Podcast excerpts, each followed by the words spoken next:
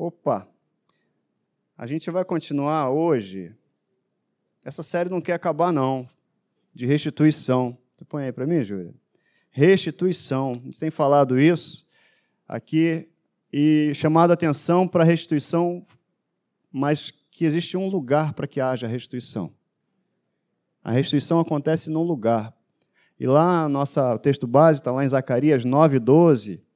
Deus falando assim: Voltai à fortaleza, ó presos de esperança. Em outras versões, vocês que têm esperança.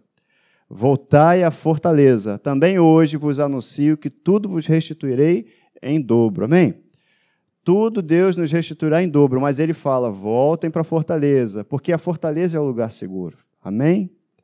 Então, a fortaleza é o lugar seguro. Existe um lugar para que aconteça a restituição. Pai, eu quero te agradecer por essa manhã. Quero declarar, em nome de Jesus, cada coração aqui como uma terra fértil para receber a tua semente, crescer e multiplicar cem por um, em nome de Jesus.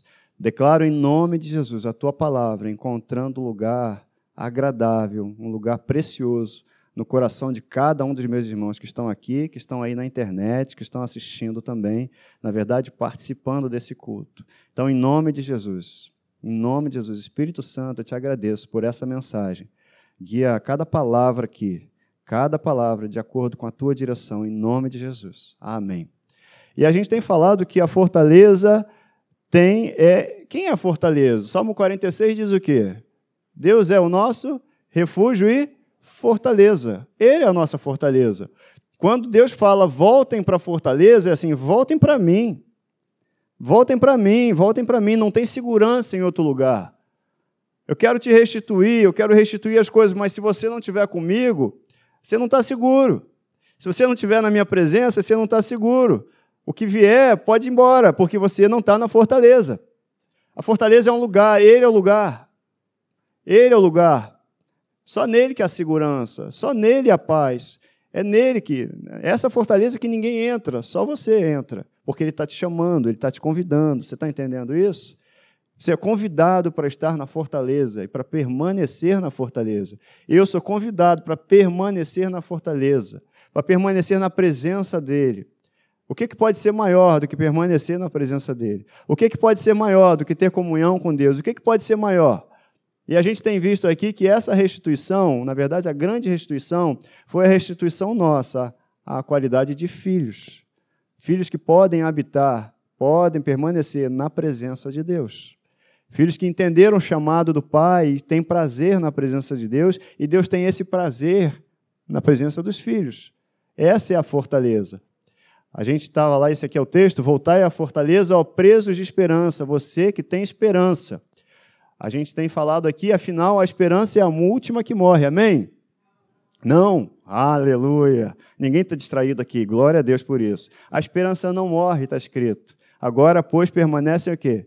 A esperança, a fé e o amor, está escrito lá. Carta de Paulo aos Coríntios. A esperança permanece. O nosso Deus é o Deus da esperança. O nosso Deus é o Deus da esperança. Amém? Você serve a um Deus que é o Deus da esperança, porque se você tem Deus, você tem a expectativa de que algo vai acontecer.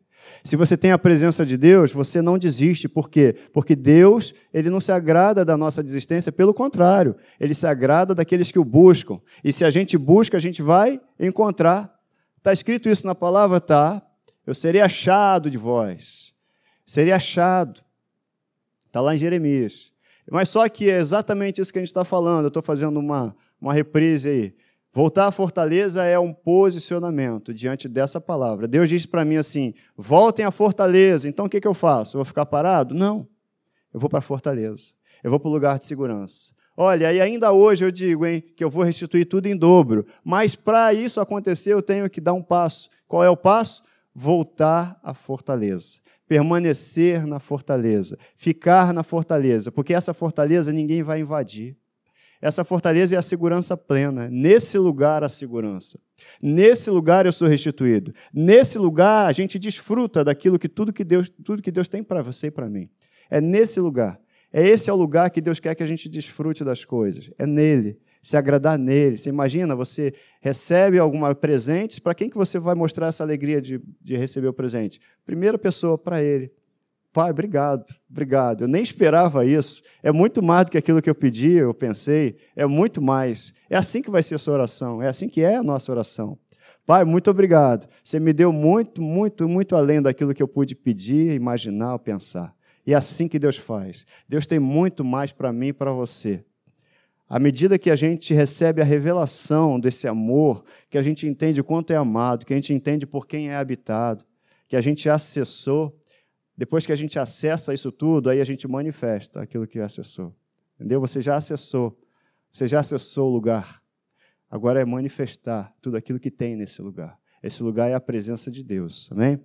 Há uma palavra de restituição, mas um chamado para um posicionamento diante disso. O que acontece aí do lado de fora são distrações. As pessoas, as circunstâncias, né, coisas que acontecem tentam nos distrair para que a gente não se mantenha no lugar onde Deus nos chamou. Satanás, ele toda hora está chamando a gente para batalha. Não é isso? Ah, vou guerrear contra Satanás, vou guerrear, vou guerrear. Você cantou aqui, como é que você luta contra Satanás? Como é que você luta? Assim que luto minhas guerras, né? Como assim como? Eu vou render, eu, a parte que eu mais gosto dessa música é essa. E eu vou render a ti o meu melhor louvor, porque você tudo venceu. Ele já é vencedor, eu vou lutar o quê? A minha luta é um posicionamento, é uma resistência. A minha luta, a minha batalha é falar assim: eu não saio daqui, porque Deus não me mandou sair, Ele me mandou ficar aqui. Eu continuo crendo e ninguém vai me tirar dessa posição. Ninguém vai me tirar do palácio, ninguém vai me tirar da fortaleza. Eu não saio daqui. Ah, mas estão dizendo isso. Não importa o que estão dizendo, importa o que está escrito e que eu estou crendo. Existe uma palavra, e a palavra é do rei. E se o rei disse, então é lei. Então eu sigo e fico aqui. Amém? Você está junto comigo? Está acordado aí? Tá, né? Em Deuteronômio, fala assim, 29, 9, guardai as palavras dessa aliança e cumpri-as para que prospereis em tudo quanto fizerdes. Existe uma aliança, tá? Se você for olhar lá na carta, na carta não, no livro de Zacarias, essa promessa de Deus, esse chamado de Deus para a gente voltar à fortaleza, antes ele está antecedido por uma motivação, que é uma aliança que ele tem com o povo dele. Deus tem uma aliança comigo e com você, feita em Cristo Jesus. Não existe coisa maior do que essa aliança, tá bom? Depois, eu estou passando. Eu acho que, Júlia, você pegou o slide errado, né? Mas tudo bem, não tem problema não. O caminho para a fortaleza, qual que é? É Cristo. Você sabe que bondade, que amor é esse? Que amor é esse? De alguém que fala assim: volta para fortaleza. Em circunstâncias normais, eu falo assim: me dá o endereço, que eu vou botar aqui no, no Google Maps, porque eu não sei a fortaleza. Eu não sei qual caminho. Como é que eu faço? Como é que eu faço para alcançar a salvação? Como é que eu faço para me tornar filho de Deus? Como é que eu faço para receber essa bênção? Além de bênçãos que eu possa ver, a bênção de ter um relacionamento com Cristo. Como é que eu faço? E aí você tem que pedir o endereço, tem que pedir, Deus já fez tudo para mim e para você. Deus ele já deu o caminho, e o caminho é Jesus Cristo. Então ele não só diz o que, que eu tenho que fazer, para onde eu tenho que ir, mas me diz o caminho para chegar onde ele quer que eu chegue. O caminho para a fortaleza é Jesus Cristo, não existe outro caminho. Afinal, todos os caminhos levam a Deus, né? Não, só existe um caminho, o caminho é Jesus Cristo. Tudo isso que eu estou falando e eu falo essas coisas, a gente conversou semana passada dessas sutilezas que tem aí fora que tentam distrair a gente da verdade ditadozinhos que ficam aí tentando botar a gente e desviar a gente daquilo que está escrito. A esperança não morre. Só existe um caminho. Só um caminho.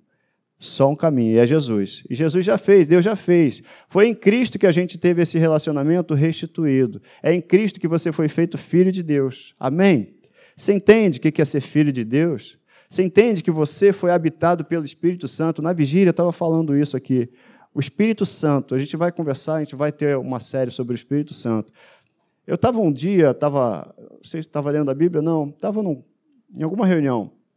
E aí me veio essa passagem, assim, a, a, o evento de que Jesus Cristo, o mesmo Espírito que ressuscitou Jesus, está escrito isso, habita em mim e você, habita em nós, e vivificará os nossos corpos mortais. Amém? Jesus vivifica, o Espírito Santo vivifica teu corpo, tá? Ele vivifica, ele que traz vida. Você é habitado por um espírito de vida. Aí eu fiquei imaginando assim: Jesus ele morreu a morte física, certo? Morte física é a morte do corpo. Você sabe o que é morte espiritual? Morte espiritual é o afastamento de Deus.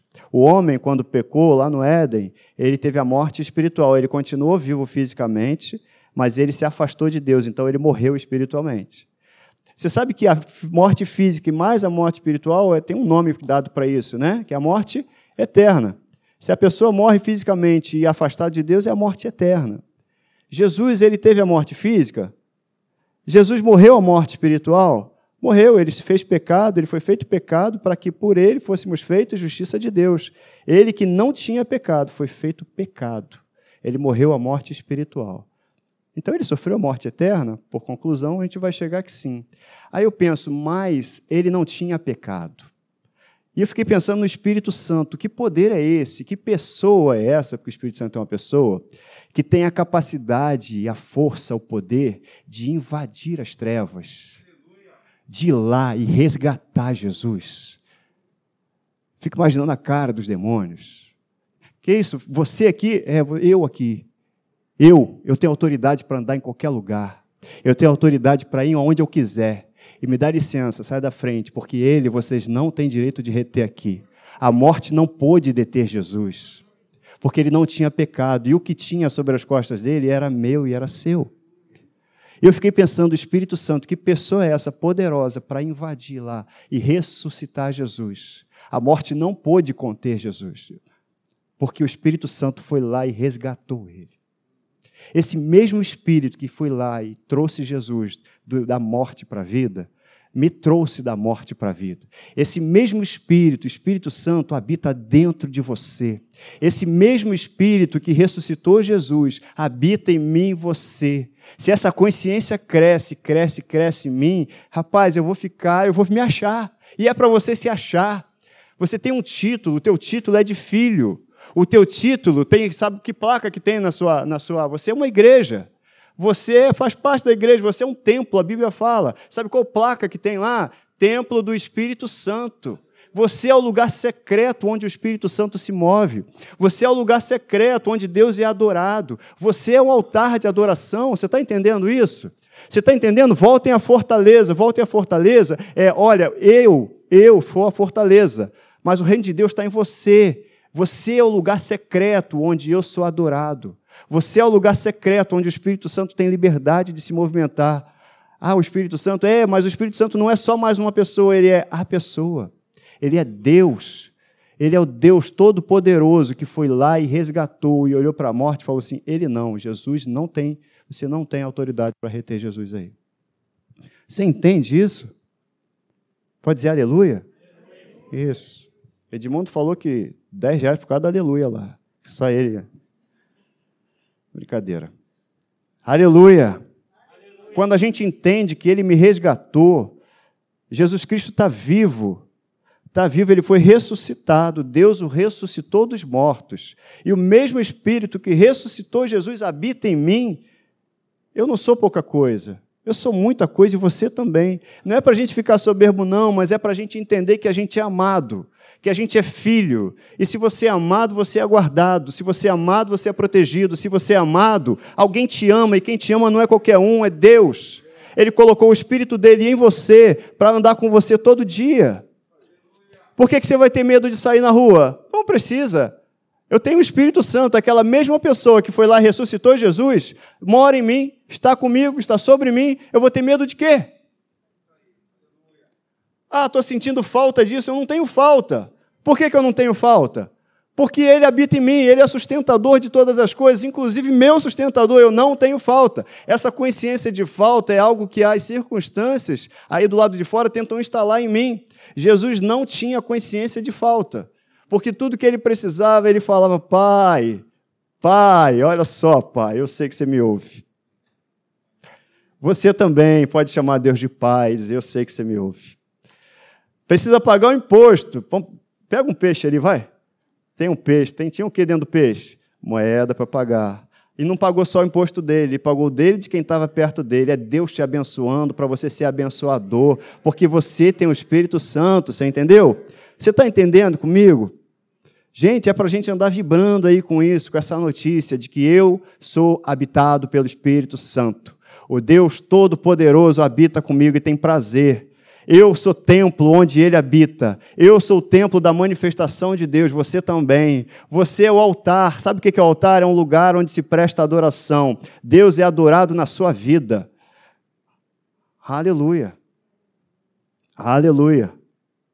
Deus é espírito, gente. Eu e você somos esse espírito também unidos a Ele. Eu e você somos seres espirituais. Só que aí eu também falei dessa, desse item 3 aí, que é uma decisão. Sempre é uma decisão minha, não só de retornar, mas de permanecer na fortaleza. Permanecer. Agora, eu só permaneço se eu entendo esse amor. Eu só permaneço se eu entendo, apesar das circunstâncias. Não interessam as circunstâncias. Até canta isso, né? Te louvarei, não importam, tem música para tudo, né? Glória a Deus. E aí você canta isso, não importam as circunstâncias, eu te louvarei. Não importam as circunstâncias, eu te louvarei. Não importam as circunstâncias, eu te louvarei. Nesse mundo vocês vão ter aflições, nós teremos. Jesus falou, mas fica animado, porque eu já venci o mundo. Você é mais que vencedor. Você tem o Espírito Santo. Eu queria frisar nessa manhã que você, que aceitou Jesus Cristo, que é filho de Deus, você é habitação, é templo do Espírito Santo. É a casa onde ele tem prazer de habitar. Mas é uma escolha minha, todo dia, a decisão de retornar e todo dia a decisão de permanecer. Permanecer. Permanecer. Estou fazendo questão aqui de todo domingo trazer ensino. O pastor Marquinhos fala que quando ele prega, ele dá o beliscão, né? Que é para despertar do ensino. É isso mesmo. Um ensino, outro belisca. É isso mesmo. Né? Que ele é ligado em 220. Eu fico nessa frequência, nessa tensão menor aqui para a gente ficar equilibrado. É assim. Glória a Deus, gente. Deus quer equilíbrio, foi falado isso aqui de manhã. Deus quer equilíbrio. Não tenha medo de sair, não tenha medo de nada. Sabe o que as pessoas têm medo hoje? Da morte. As pessoas têm medo da morte. Um montão de crente com medo da morte. Não estou querendo que as pessoas, ninguém se sinta mal, não, não é, um, não é uma mensagem dura. Mas, gente, a nossa fé, a nossa fé, a gente já sabe o final da história. A morte não existirá mais. A morte é uma passagem para uma vida que já começou aqui, que é a vida eterna. A morte, cadê morte, Senhor Guilherme? Onde está a morte, seu poder? Jesus já venceu. Jesus já venceu. Eu não vou embora dessa terra e você também não, sem cumprir os propósitos que Deus tem para mim. Declare, essa tem que ser a sua declaração todo dia. Deus tem um propósito para a sua vida, Deus tem um propósito para a minha vida, e a gente não vai embora desse lugar sem cumprir os propósitos de Deus. Ponto. Ponto. Essa é a minha declaração de fé ou não é? Não é nisso que eu creio. Então eu não vou ter medo de nada. Não estou dizendo para ninguém ser imprudente, não. Mas eu estou dizendo para a gente não se mover por medo. Deus não nos deu espírito de medo, mas de poder de amor e de moderação e equilíbrio, como já foi falado. A gente não tem medo. Não tem medo por quê? Porque a gente sabe que é amado. Pai me ama. E se ele ama, ele cuida. Leva isso para casa. Olha, o Pai me ama. E se ele me ama, ele cuida. Você pode repetir comigo? O Pai me ama. Meu Pai me ama. O Senhor é o meu pastor e nada me faltará. Ele me leva para o lugar onde tem pastos verdes, tem águas tranquilas. Ainda que eu ande pelo vale da sombra da morte, eu não. Por que, que eu não temo? Porque Ele está comigo. Essa não tem que ser, essa não é a nossa declaração. Então, a hora que vier o medo, o medo pode até bater na porta, mas ele não vai ficar. Por quê? Porque eu sei que o Pai me ama. Ele é a minha fortaleza, e essa fortaleza é indestrutível. Eu falei dessa consciência de necessidade. E aí eu quero falar hoje, continuar falando hoje sobre isso, que essa fortaleza é um reino espiritual. Espiritual. Júlia, o arquivo que você pegou aí está escrito 2702? 2021? Então, tenta trocar aí, meu amor. A fortaleza é um reino espiritual. Você já sabe que você é um espírito, você sabe que você é um espírito, você possui uma alma, consciência e habita num corpo. É isso, você é um ser espiritual. A Bíblia fala em João, capítulo 6, versículo 3, se não me engano, ou 3, 6, que aquele que é nascido da carne é carne, o que é nascido do espírito é espírito. Eu e você somos nascidos de novo? Os nascidos de novo digam amém. Glória a Deus que você é nascido de novo. E aí fala que Deus é espírito também, mais na frente. Importa que os que o adoram, adorem em espírito e em verdade. Sabe por que nós o adoramos? Nós o adoramos em espírito porque nós somos semelhantes a Ele. Nós somos seres espirituais vivos, vivos e pensantes, que têm as emoções controladas pela palavra, pelo espírito. Mas nós somos seres espirituais. E a fortaleza é um reino espiritual. Sabe, a gente tem que ter entendimento disso. Eu falei semana passada sobre algumas leis naturais. Que leis naturais? Leis da gravidade, por exemplo. A gente pode até não conhecer a lei da gravidade, mas se eu soltar isso daqui, ela vai fazer um efeito aqui, não vai? Vai cair. Se a pessoa se pular de qualquer lugar, ela vai cair. Por quê? Ela conhecendo ou não a lei da gravidade, ela vai cair, ela vai estar debaixo do efeito daquela lei. Então, isso é uma lei natural. Mas há uma lei espiritual, e tudo foi criado através de leis espirituais. Deus criou todas as coisas pelo poder da Sua palavra, amém? Quando precisou o mar se abrir, romper leis espirituais, ele rompeu uma lei espiritual, uma lei, uma lei natural. Quando precisou o, céu, o sol parar, está tá lá em Josué, o sol parou, o dia precisou ficar mais longo, ele esticou o dia para que Josué fosse vencedor. Deus ele está disposto a romper leis naturais por mim e por você, para que ele seja glorificado. Deus está disposto a romper leis naturais por mim e por você.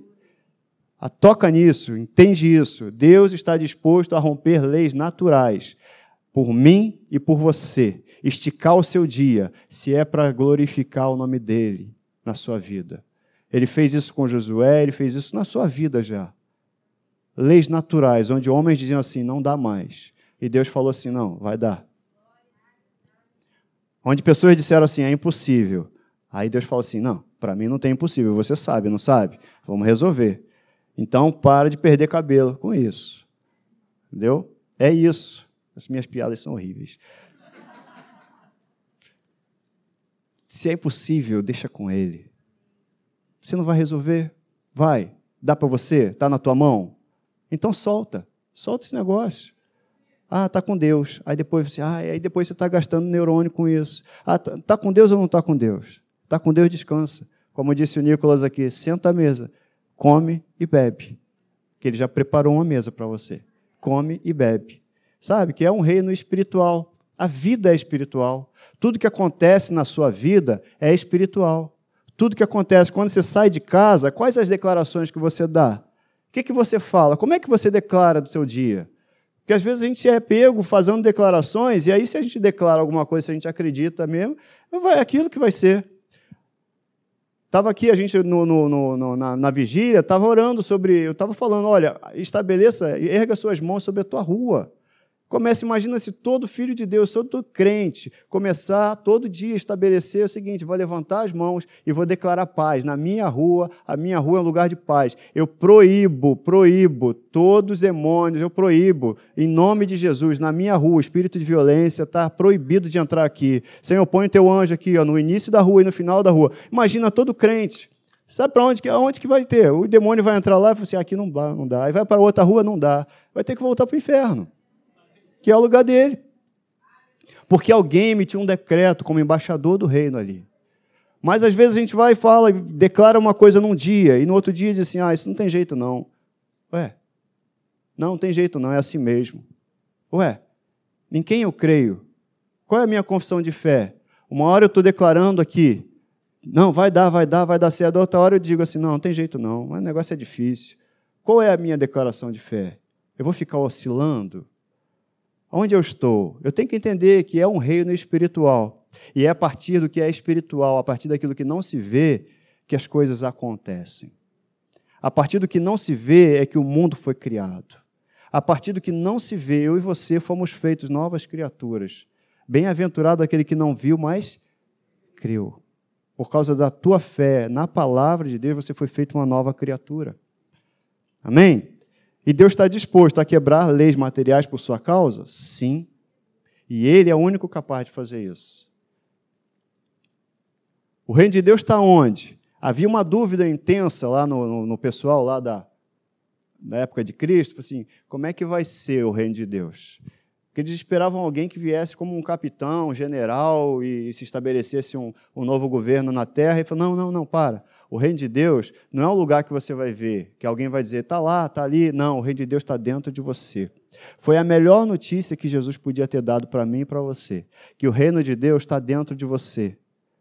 Você já está no reino de Deus, você já está envolvido pelo reino de Deus. É só permanecer nele. O reino de Deus está dentro de nós significa que o governo de Deus está dentro de mim e de você. As leis que operam já estão em mim e você. A autoridade já está em mim e você. E ele deu essa autoridade à igreja, ele deu essa autoridade a nós.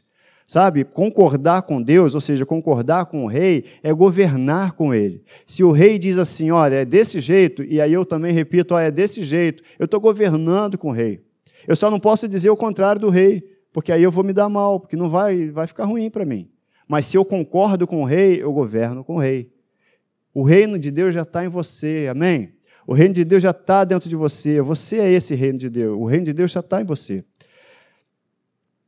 Agora, o reino de Deus, já que a gente está no reino de Deus, eu queria tratar com você de outro ponto. É que a gente, se a gente está nesse reino, no reino de Deus, Deixa que tá, deixa, pode ficar tranquilo.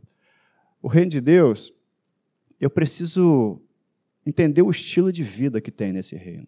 Essa é muita dificuldade de muita gente. O reino de Deus requer um estilo de vida.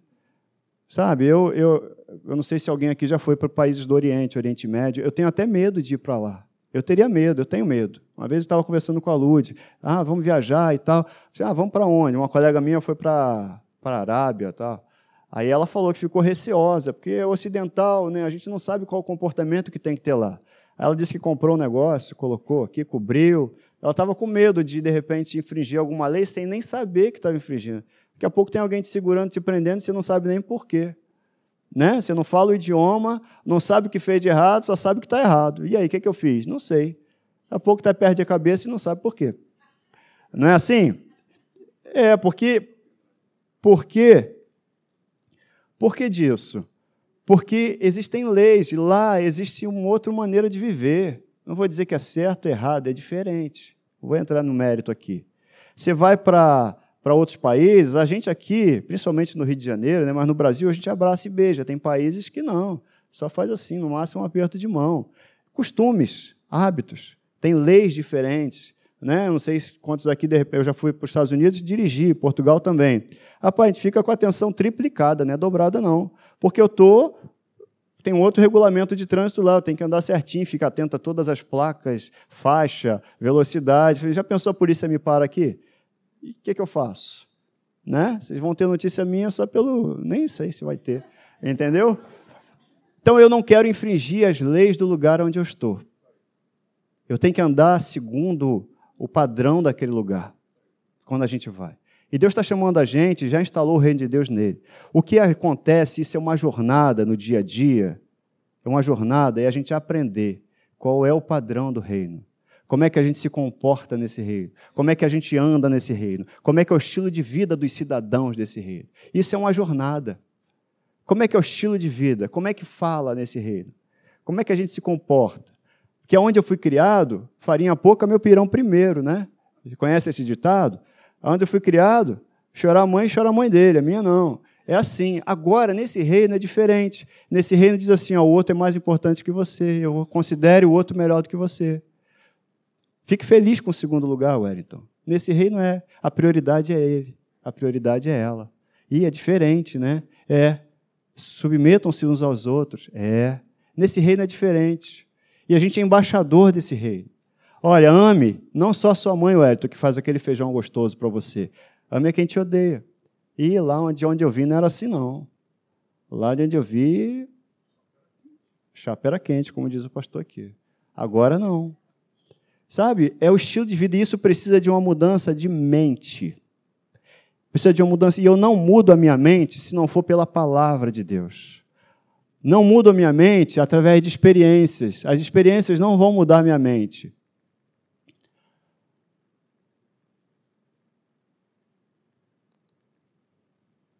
Isso. A experiência não muda minha mente. Muita gente tem experiências enormes aí, mas depois continuam vivendo como viviam antes. Sabe o que, que muda a minha mente? O relacionamento com Deus através da palavra. O governo de Deus requer em nós uma mentalidade renovada pela palavra. Que palavra? A palavra do Rei. Como é que eu vivo agora? Eu falei semana passada que o Brasil, por exemplo, ele tem uma constituição que garante saúde, garante educação, garante moradia, garante tudo. O reino de Deus também tem uma constituição, que é a palavra, que garante saúde, porque ele levou sobre si as nossas enfermidades. Pelas suas pisaduras nós fomos sarados. Isso é a garantia de saúde estabelecida na constituição do reino. A Bíblia fala em Tito, lá na, na, na, na, carta a Tito, fala o seguinte: que a graça de Deus se manifestou salvadora, mas ela nos educa, ou seja, a gente tem direito à assistência do próprio Espírito Santo que nos ensina. Sabe? Mas isso é um trabalho que eu também tenho uma parte nele, a parte de abrir a Bíblia, a parte de pedir direção ao Espírito Santo. O Espírito Santo me ensina. A gente tem que cultivar, é um hábito do reino de Deus, de pedir ao Espírito Santo para ensinar. É um hábito do reino de Deus pedir ao Espírito Santo para nos orientar. A Bíblia, ah, é difícil? Não é difícil. A Bíblia não é para ser entendida humanamente, ela é para ser revelada. É para quando lê, aquilo saltar. Quando lê o Senhor é o meu pastor e nada me faltará, entender, Senhor, muito obrigado. Caramba, você é o meu pastor e nada me falta. Sair de manhã falando isso, nada me falta. Se alguém disser alguma coisa, ah, não, está faltando isso. Pois Senhor, mas o Senhor é meu pastor e nada me falta. Você não me falta, você está comigo todos os dias, você não falta. Que bom. Então eu estou seguro, estou seguro. E a gente vai andar seguro, porque a gente sabe que o Senhor é o nosso pastor e nada nos faltará. Sabe, é a consciência do cidadão do reino, consciência de que não está sozinho, consciência de que é amado e consciência de que o outro que está do meu lado também é tão amado quanto eu é tão amado, aquela pessoa que te fez mal é tão amada quanto você. Ela não descobriu isso ainda. Ela não foi constrangida por esse amor ainda, mas vai ser. Amém? É uma outra mentalidade, é um outra. É, Deus fala: ó, não se amoldem ao padrão desse mundo, mas transformem-se pela renovação do seu entendimento. Viver por fé é um estilo de vida que mostra essa crença. As pessoas, quando olham para mim e para você, vão saber que eu vivo pela fé. Como assim, Wellington, viver por fé? Porque às vezes parece intangível, né? As pessoas aceitam Jesus. Não é intangível. Não é impossível. A Bíblia fala: sede santo porque eu sou santo, ou seja, sejam separados, porque eu não sou qualquer um. E você também não é mais qualquer um, você é propriedade exclusiva minha, propriedade exclusiva de Deus. Você está entendendo? Você é a menina dos olhos de Deus. E tem um jeito diferente da menina dos olhos de Deus andar. Andar segundo a palavra, tomar decisões segundo a palavra. Ah, mas está indo à igreja, igreja não é suficiente. Falei isso um dia conversando com uma pessoa. A gente às vezes acha que a pessoa, ah, não, a pessoa é muito legal. A gente está taxando as pessoas de crente porque elas vão à igreja. Não é. Está longe. E a igreja não diz que eu sou crente. O que diz que eu sou crente, cristão, é se eu vivo pela palavra. Se eu vivo por aquilo que eu creio. Se eu vivo por aquilo que eu prego pela palavra. Isso diz que eu sou crente. A gente ouve muito, é muito comum ouvir é, alguma pessoa que às vezes não é nada, ou se diz católico, e diz assim, católico não praticante. Né? Não estou fazendo crítica a ninguém, a nada, mas uma vez eu estava conversando, muito tempo atrás na faculdade, uma colega minha, a gente conversando, e ela falou, não, sou católica não praticante. Eu falei, como assim? Porque eu sou crente. Eu sou crente, ponto. Ah, não, mas. Aí ela ficou parando assim, assim como assim? Você é, mas não pratica? Assim, você está dizendo que você não vai à igreja, não fala com Deus, não toma lá, no caso dela, é hóstia. Ela é, ah, então eu não sou, não? Eu falei, eu acho que não, né? Eu falei, eu acho que não. Se eu também parar de ir à igreja, se eu dissesse, eu parei de ir à igreja, não falo com Deus, não leio a Bíblia, eu não sou crente. Eu faço coisas que estão diferentes do que a Bíblia diz. Eu, é, falei para ela, não sou crente. Porque eu não estou crendo. Não acredito nisso aqui. Entendeu? Deus fala um negócio, aí eu faço outro. Deus diz para um negócio, eu faço outro. Deus manda eu fazer uma coisa, eu faço outra. Eu sou crente? Não, eu não estou vivendo pela fé na palavra. Sabe? Crença nossa pode ser vista, a nossa fé tem que ser vista. Ela tem que anunciar quem nós servimos. A gente não crê em alguma coisa, a gente crê em alguém. A gente crê em Deus, a gente crê no Espírito Santo, a gente crê em Jesus Cristo, que morreu, que carregou minhas dores, carregou minhas doenças, carregou tudo que tinha de errado em mim, me fez uma nova criatura. Eu entreguei a minha vida a Ele, Ele pegou a minha vida e me deu a vida dele, para que eu não viva mais, mas Ele viva em mim. E a, a vida que a gente vive aqui na carne, agora a gente não vive mais na carne, a gente vive na fé do Filho de Deus, Jesus Cristo. Eu sou essa nova pessoa ou não sou? Eu creio nisso ou não creio? Eu vivo por isso ou não vivo? A gente tem que decidir, está chegando, os dias vão ficando mais apertados e a gente vai ter que anunciar a nossa fé. Não anunciar falando, falando, falando, mas vivendo, vivendo, vivendo. Simplesmente. As circunstâncias vão aparecer, doenças tem uma aí, pode aparecer mais outra, mas Jesus Cristo providenciou a cura no Calvário. Eu creio ou não creio? A vida é eterna ou não é? A vida é eterna ou não é? Eu creio que a vida é eterna. Jesus está vivo ou não está? Eu creio que ele está vivo. Ele reina ou não reina? Eu creio que ele reina. Ele vive ou não vive? Eu creio que ele vive. E eu vou viver por isso. Ele é o meu sustento. A falta aparece, a falta aparece, vírgula. Falta não, ele não me falta e ele é sustentador de todas as coisas e ele me sustenta. Eu vivo por isso ou não vivo? e até o fim, até chegar no limite, vai cair, vai cair, e eu vou continuar nessa palavra, e ele vai botar a mão e não vai cair. Ele vai romper as leis materiais, as leis naturais, através da palavra dele, para te sustentar e para me sustentar, porque ele te ama. Mas eu tenho que viver de acordo com a palavra dele. Não pode ser um relacionamento, como eu tenho dito aí de vez em quando, eu falo, esse é relacionamento quando a pessoa tem relacionamento com outra e ela quer tudo do outro, mas não quer entregar nada. Não pode ser. Abusivo. Boa. Relacionamento abusivo. Não pode ser. Relacionamento com Deus é falar com Deus, mas também escutar o que Ele tem para dizer. Lá em Lucas, abre aí a Bíblia aí. Você que está em casa também, abre a Bíblia aí. Lucas capítulo 8. Luiz outro dia citou isso para a gente lá em casa.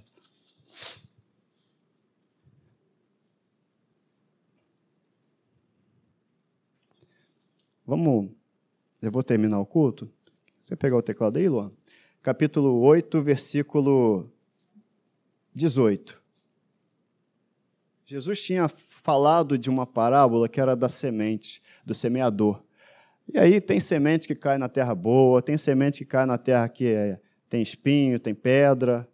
E aí ele foi explicando o que é essa parábola. Né? Semente num terreno, a pessoa recebe a palavra, recebe muito bem, Pô, glória a Deus, glória a Deus, mas daqui a pouco ela sai e ela se preocupa, ela é envolvida pelas preocupações do dia a dia. Se vai ter, se não vai ter, se vai dar certo, se não vai dar certo, e ela esquece aquela palavra. E aquela semente acaba morrendo, sabe? E aí depois, mais para frente, ele no versículo 18, ele fala: Vede, pois, como vocês ouvem, porque ao que tiver se lhe dará e ao que não tiver, até aquilo que julga ter, lhe será tirado. Até aquilo que as pessoas pensam que tem, sabe? Muitas coisas na minha vida, na sua vida, de repente, você achou que tinha, mas você não tinha. Sabe por que você não tinha, de repente? E elas foram embora? Mas isso já foi restituído em nome de Jesus.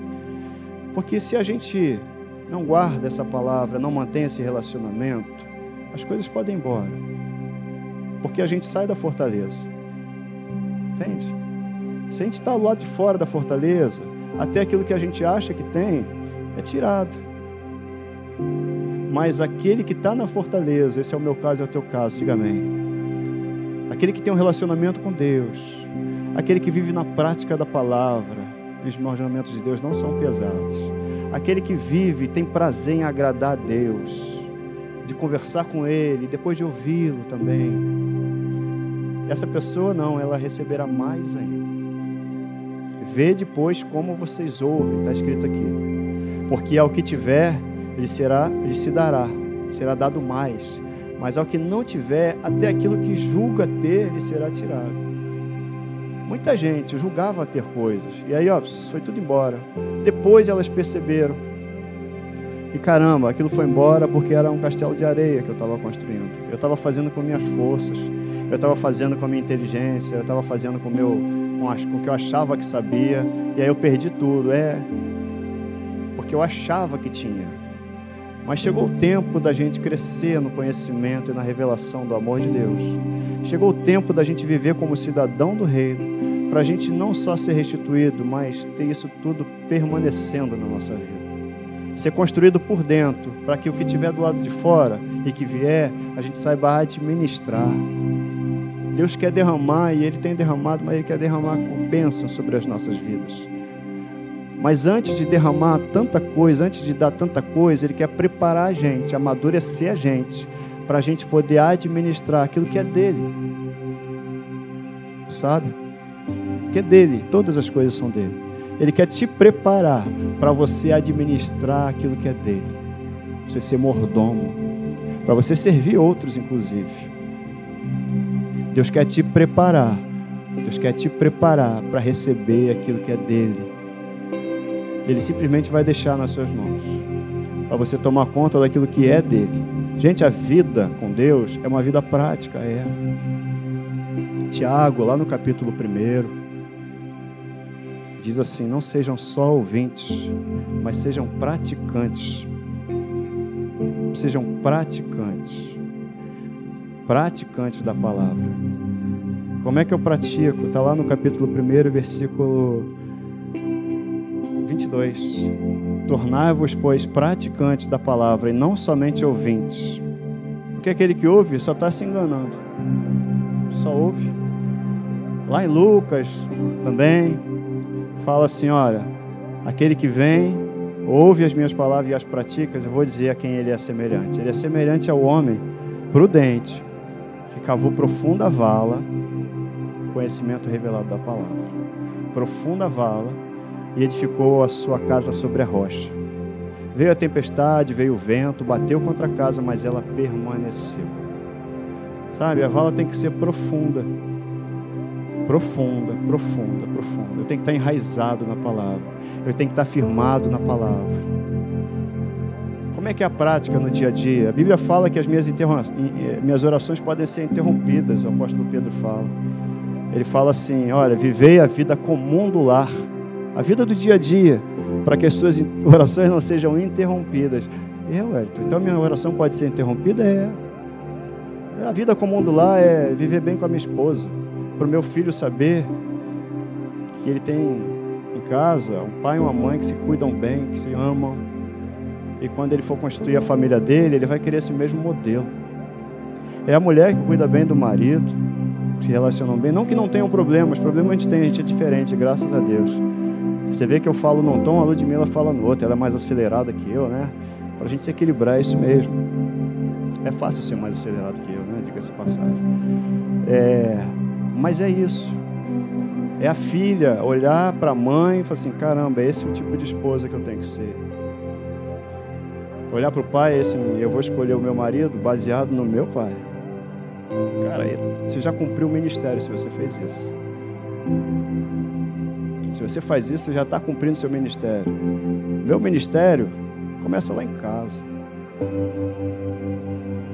as coisas não andam como, como eu acho que tem que andar, tudo bem, então eu vou interceder, vou orar, vou começar a declarar. O dia a dia é um amigo, um colega do trabalho. Você tem que entender que seu trabalho é um ministério. Seu trabalho é um ministério. O meu trabalho às vezes a gente acha que o ministério é só aqui na igreja, não, está longe disso. Aliás, jovens, estudem, Deus tem um plano para vocês. Tem propósito na vida de vocês, estudem, sejam profissionais de caráter, sejam profissionais excelentes. O mundo está precisando de profissionais cheios do Espírito Santo. O mundo está precisando de profissionais cheios do Espírito Santo, cheios do Espírito Santo. E vocês já têm uma vantagem, vocês têm o Espírito Santo. Já tem uma vantagem. Eu servi a Deus 23 anos, eu sirvo, servi a Deus como engenheiro. É, Deus me colocou para ser engenheiro, servir a Deus. Você está arrumando a casa, Deus está te colocando ali para servir a Deus, para servir a Ele. E eu já entendi isso depois como gestor, Quantas vezes várias pessoas foram lá, eu não tinha um código de ética lá na, na, empresa, e eu não podia, né? A gente tem, por causa dos excessos que já foram cometidos, a gente tem limite para, né? Vou chamar, vou chamar o grupo todo, vou orar, não podia fazer isso. Mas quantas pessoas já chamaram, me chamaram porque precisavam de uma palavra, pediram para orar. As pessoas vão pedir para alguém orar no seu trabalho, é para você orar por elas. Por quê? Porque a sua fé é vista desse jeito. Sabe, a vida prática é isso, viver de uma forma que as pessoas saibam que você não é só mais um, que você tem o um Espírito Santo. As pessoas vão estar doentes, elas vão pedir para você orar por elas, sabe por quê? Porque elas têm a expectativa de que a sua oração gera cura, e gera. Porque elas não sabem direito, nem explicar, mas elas sabem que, que elas veem em você, o Espírito Santo, elas veem Jesus. As pessoas vão estar com problema, problemas, problema, elas vão procurar, sabe quem? Você, porque você tem a palavra, está no teu coração, está na tua boca, e você vai dar um conselho de Deus para elas. É a vida comum que a gente vai vivendo, para que as nossas orações não sejam interrompidas. Amém? Você aprendeu nessa noite? Eu aprendi. Nessa noite nessa manhã. Acho que eu estou sob o efeito da vigília ainda. Né? A vigília foi uma benção. Sabe, ó, tem promessa. Mas olha para quem prometeu. Foi Paulinho que falou isso aqui na vigília. Né? Tem promessa, mas fica com olho em quem prometeu. Fica com olho em quem prometeu. Porque é quem prometeu que diz como é que a gente anda. E a gente anda segundo ele. Você pode ficar de pé um pouquinho?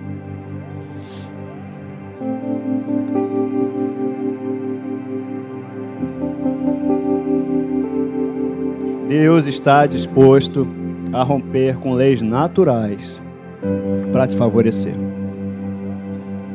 Deus está disposto a romper leis naturais para te favorecer. Só quem rompe lei natural é a lei espiritual. Só quem faz o dia demorar mais para que haja uma vitória é Ele. Só quem faz o mar abrir é Ele. Quem cura é Ele. É impossível, então é com Ele. Você está entendendo? Pai, eu quero te agradecer por essa manhã maravilhosa na tua presença. Que a gente pôde aprender mais um pouquinho. Entender que o Senhor está disposto a, a tudo. Sempre esteve. Inclusive a entregar o seu filho por nós. Não tem coisa maior que isso. Para que a gente tenha vida e vida em abundância, vida plena. Para que a gente tenha saúde no corpo.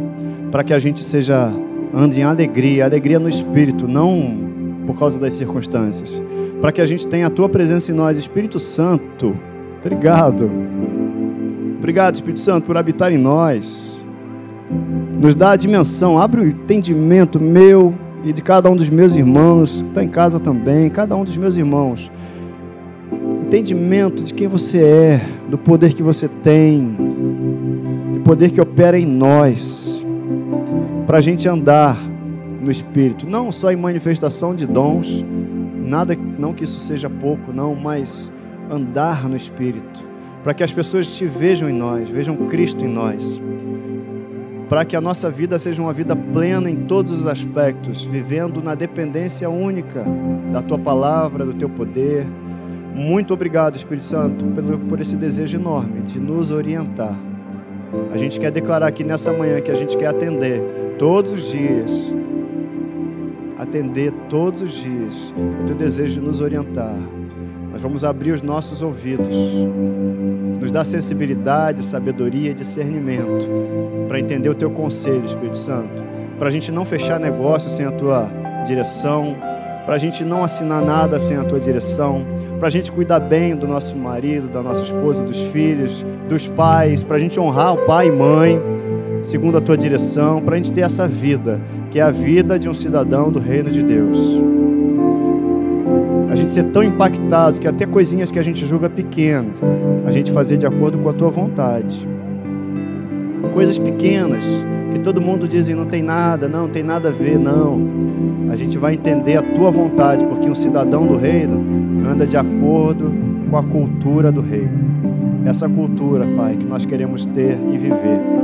Obrigado, Pai, muito obrigado. Obrigado pela tua presença, pelo teu amor, pela tua graça.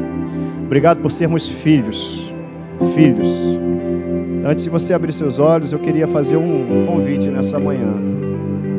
Deus ele fala para a gente voltar à fortaleza. Você ouviu isso tudo hoje de manhã? E dentre várias coisas, o fato de sermos filhos. É filho de Deus aquele que reconhece Jesus Cristo como Salvador e Senhor da sua vida. A Bíblia fala que a todos que receberam Jesus, a essas pessoas foi dado o poder de serem feitos filhos de Deus. Então, quando é que eu me torno filho de Deus, Wellington? Quando eu reconheço que Jesus Cristo é o Senhor. Quando eu reconheço que Ele é filho de Deus. Quando eu reconheço que Ele é Salvador e Senhor da minha vida. Foi falado nessa manhã aqui também que se a gente não vive pela fé, a gente não está vivendo uma vida cristã. A gente não. Ah, estou afastado, então eu tô, não sou crente, não estou vivendo pela fé. Não é uma palavra dura, não é para te acusar, nada disso não. Mas guarda o seguinte, que Deus está chamando hoje para você viver uma vida pela fé. Uma vida de crença na palavra, para andar guiado por Ele. E do outro lado da obediência, você vai experimentar bênçãos que você nem imagina. A maior delas, presença de Deus na sua vida. Então eu quero convidar você, que você que nunca declarou Jesus Cristo como Salvador e Senhor da sua vida, e você nessa manhã vai decidir assim, ó, está decidindo no seu coração: olha, eu quero ser filho de Deus, Wellington. Eu nunca declarei, mas agora, hoje, a partir de hoje, eu quero ser chamado de filho de Deus. Você levantar a sua mão. Você quer aceitar Jesus Cristo nessa manhã como Salvador e Senhor da sua vida? Você levanta a sua mão para mim, a gente vai orar. É simples. E você que estava afastado, você não estava levando uma vida de acordo com a palavra de Deus, de acordo com o cidadão do rei. Mas você hoje vai falar assim, você está decidindo no seu coração, eu quero voltar para casa. Levanta sua mão para mim que a gente vai orar. Você é filho que volta para casa. Eu estava afastado, Wellington. Eu estava um evangélico não praticante, vamos colocar assim. Mas eu quero praticar a palavra de Deus. Vou te convidar para levantar a tua mão. Pai, obrigado, Pai. Se você está na internet, de repente você tomou essa decisão, você faz uma oração simples comigo. Põe a mão no seu coração e a gente vai orar. Senhor Jesus, eu ouvi a tua palavra, foi gerado fé no meu coração. E eu te recebo como meu Salvador e meu Senhor, meu único Senhor. Apaga o meu passado, porque eu não te conhecia, mas agora, conforme a tua palavra, eu me torno filho de Deus, casa do Espírito Santo, para viver uma nova vida. As coisas velhas vão ficar para trás e tudo daqui para frente vai ser novo. Em nome de Jesus, eu me torno filho de Deus agora. Amém. Se você fez essa oração em casa, você é filho de Deus. Seja bem-vindo ao reino, tá? Que Deus te dê uma semana maravilhosa, um domingo em família maravilhoso. Os visitantes, pode seguir aquela plaquinha lá. Que Deus continue te abençoando e o Espírito Santo continue falando com você ainda hoje, tá bom? Deus te abençoe.